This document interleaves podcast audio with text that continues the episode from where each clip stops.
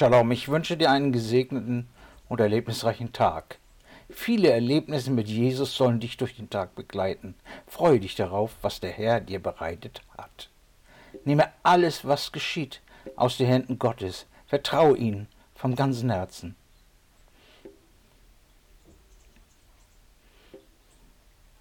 Einen fröhlichen Geber hatte Gott lieb. Lukas 21, Vers 1 bis 4. Als er aber aufblickte, sah er, wie die Reichen ihre Gabe in den Gotteskasten legten. Er sah aber auch eine auf ihren Verdienst angewiesene Witwe, die legte dort zwei Schärflein ein. Und er sprach, Wahrlich, ich sage euch, diese arme Witwe hat mehr als alle eingelegt. Denn diese alle haben von ihrem Überfluss zu den Gaben beigetragen. Sie aber hat aus ihrer Armut heraus alles hineingelegt, was sie zum Lebensunterhalt besaß.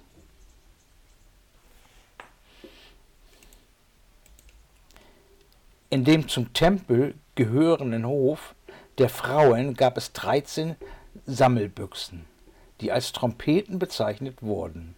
Sie sahen aus wie Trompeten, oben eng und nach unten zu erweitert. Die Opfergaben jeder diesen dreizehn Trompeten dienten unterschiedlichen Zwecken, zum Beispiel zum Kaufen des Holzes, das beim Verbrennen der Opfertiere verwendet wurde, oder für den Weihrauch, der auf den Altar verbrannte, für die Instandhaltung der Goldgefäße und so weiter. Jesus saß in der Nähe dieser Trompeten. Von den anstrengenden Streitgesprächen mit den Abgesandten des Synedriums und den Sadduzäern war er müde geworden und hielt den Kopf ein wenig gesenkt. Als er wieder aufblickte, sah er die vielen Menschen, die ihre Opfergaben in die Trompeten warfen.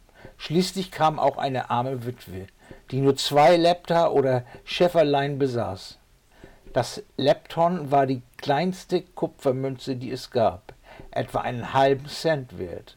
Doch Jesus sagte zu den Menschen, die Gabe der Witwe übertreffe alle anderen Gaben, weil sie sonst nichts besaß.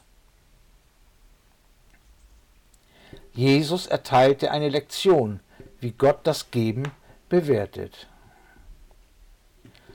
Deine Gabe wird nicht an der Höhe des Betrages, den du gibst, bemessen, sondern an der Höhe des Opfers, das in der Gabe steckt. Die Gabe der Witwe kostete sie alles. Sie gab so viel, wie sie konnte. Was für den einen eine Kleinigkeit bedeutet, ist für den anderen womöglich eine ungeheure große Summe. Die Gaben der Reichen, die ihr Opfer in die Trompete warfen, bedeutete in Wirklichkeit gar kein Opfer für sie. Die Reichen geben zuweilen nur aus ihrem Reichtum und bringen kein wirkliches Opfer. Die Schärflein der Witwe dagegen machten ihren ganzen Besitz aus. Die Reichen hatten zweifellos genau überlegt, wie viel sie geben konnten, ohne sich einschränken zu müssen. Die Witwe dagegen gab mit unbekümmerter Freigebigkeit alles hin. Eine Gabe wird jedoch erst dann zu einer wirklichen Gabe, wenn sie dich schmerzt. Eine Gabe ist erst dann eine Liebesgabe, wenn du selbst um ihretwillen auf etwas verzichten oder doppelt angestrengt arbeiten musst, um sie zu ermöglichen. Wie wenige Menschen gibt es, die Gott in dieser Weise etwas darbringen. Irgendjemand beschreibt, wie ein Mann in der Kirche kräftig mitsingt. Wer auch das ganze Erdreich meint, es wäre noch zu wenig, prächts ich dir da, so überwältigend, so groß ist deine Liebe, dass ganz sie fordert mich mit Leib und Seele. Und dabei die ganze Zeit über sorgfältig nach den Münzen in seiner Tasche tastete, um sicher zu sein, dass er statt eines Groschens nicht aus Versehen eine Mark in den Klingelbeutel wirft, der gerade herumgeht. Wer die Geschichte von der Witwe mit den zwei Schärflein lesen kann, ohne sich selbst demütig zu prüfen, der ist ein gefühlsloser Mensch.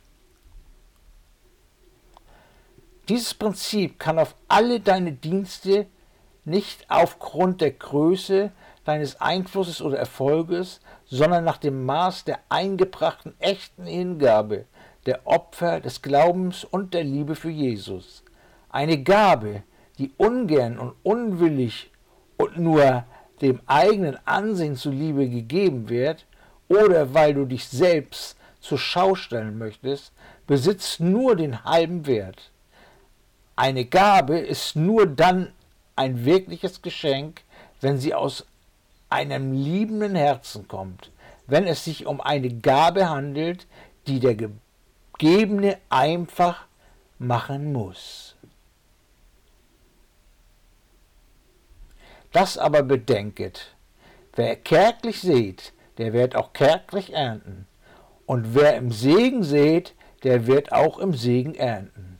Ein jeder, wie er es sich im Herzen vorgenommen hat, nicht mit unwilligen oder aus Zwang, denn einen fröhlichen Geber hat Gott lieb. Gottes Schutz, Segen und Frieden, euer Thorsten Team.